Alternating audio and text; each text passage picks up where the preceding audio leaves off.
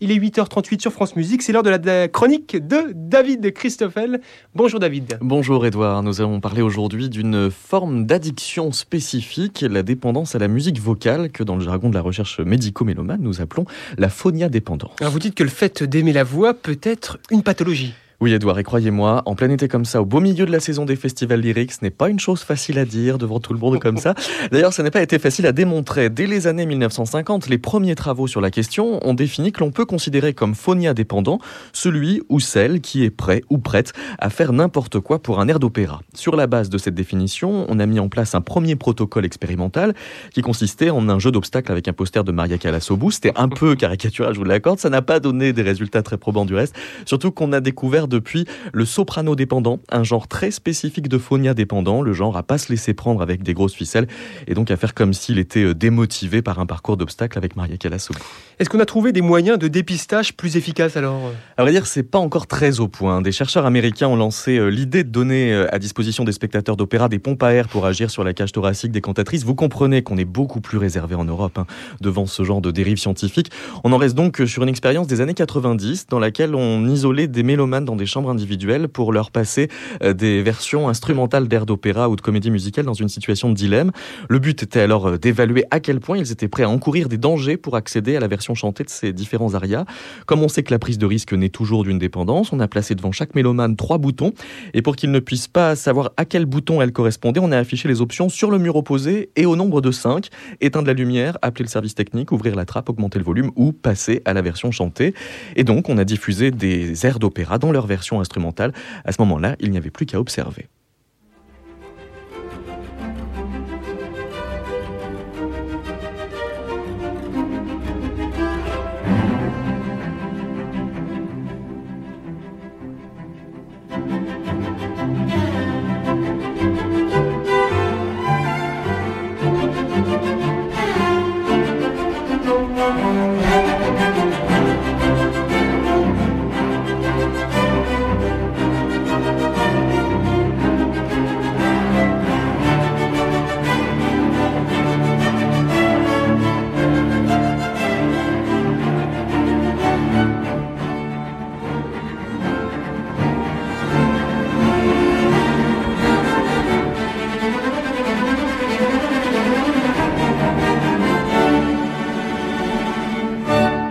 David Christoffel, cela devait être assez troublant pour les mélomanes de se retrouver ballottés entre trois boutons et cinq options. Oui, c'était le but, pour susciter des réactions euh, assez variées. On a eu un groupe d'indifférents qui n'appuyaient sur aucun bouton, sans être plus que ça, puisque au bout de 20 minutes, on, ouvrait la trappe, ils étaient plutôt satisfaits, on en a déduit qu'ils euh, s'étaient intentionnellement abstenus d'intervenir en quoi que ce soit. Mais histoire de faire une graduation un peu homogène, on a défini trois grands euh, types de réactions. D'abord ceux qu'on pourrait appeler les instrumentistes, qui étaient très occupés par les boutons et qui appuyaient dessus plus ou moins en mesure, un peu comme s'il y avait une surprise à gagner, mais qui ne faisait pas la moindre fixation sur l'accès possible à la version chantée. Ensuite, il y a les indécis, qui regardent bien les options, qui hésitent, qui n'ont rien contre les versions instrumentales, qui trouvent quand on leur demande que c'est même plus approprié pour chercher le message secret que certains croyaient caché derrière les cinq options inscrites au mur. Option que je vous rappelle rapidement, donc éteindre la lumière, appeler le service technique, ouvrir la trappe, augmenter le volume, passer à la version chantée. Et alors, là où on reconnaît entre mille un phonia dépendant, prêt à faire n'importe quoi pour entendre la version chantée, c'est qu'en plus d'appuyer sur les trois boutons pour avoir plus de chances de passer à la version chantée, quitte à prendre le risque d'éteindre la lumière, le phonia dépendant pense tellement qu'une soprano ou un ténor manque à la musique qu'il est en train d'entendre que bouton ou pas, il va lui-même ouvrir la trappe pour voir si on lui aurait pas caché un chanteur.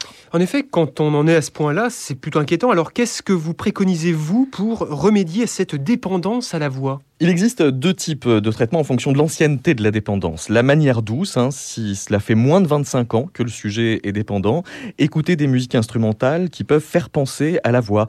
Un concerto pour violoncelle ne peut pas faire de mal, ou bien des œuvres pour thérémine, hein, bien sûr, mais j'ai préféré ne surtout pas vous en faire entendre. Les auditeurs mal réveillés pourraient avoir l'impression que c'est la séquence de 7h20, les instruments marginaux pour lesquels chaque jour, Edouard, vous faites tant d'efforts d'intégration. Or, je ne veux pas faire croire à, personne qu'il est 7h20, je ne veux surtout pas être responsable du retard de qui que ce soit. Donc, il est 8h42 sur euh, France Musique. Et puisque c'est comme ça, en guise de thérapie lourde pour essayer de vous arracher de la phonie à dépendance, voici l'air de la Reine de la Nuit par Lorica Ensemble.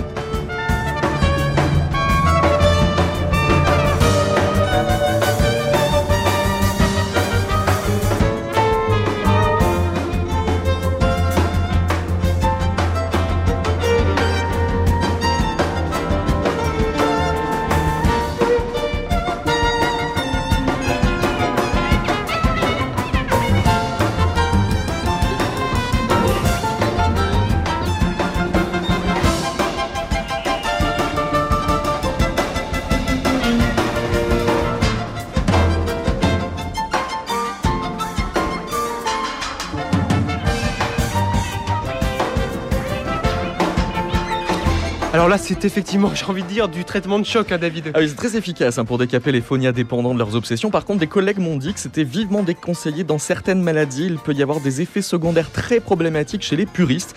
Mais là, le purisme, c'est une très vieille maladie. Je ne suis pas spécialiste et, et comme je ne sais pas la soigner, je ne saurais vous dire. Aïe, aïe, aïe, David Christoffel, je sens que je suis phonia dépendant. Merci Ah oui, beaucoup. c'est possible, oui. À demain. Et on se retrouve demain, David Christoffel.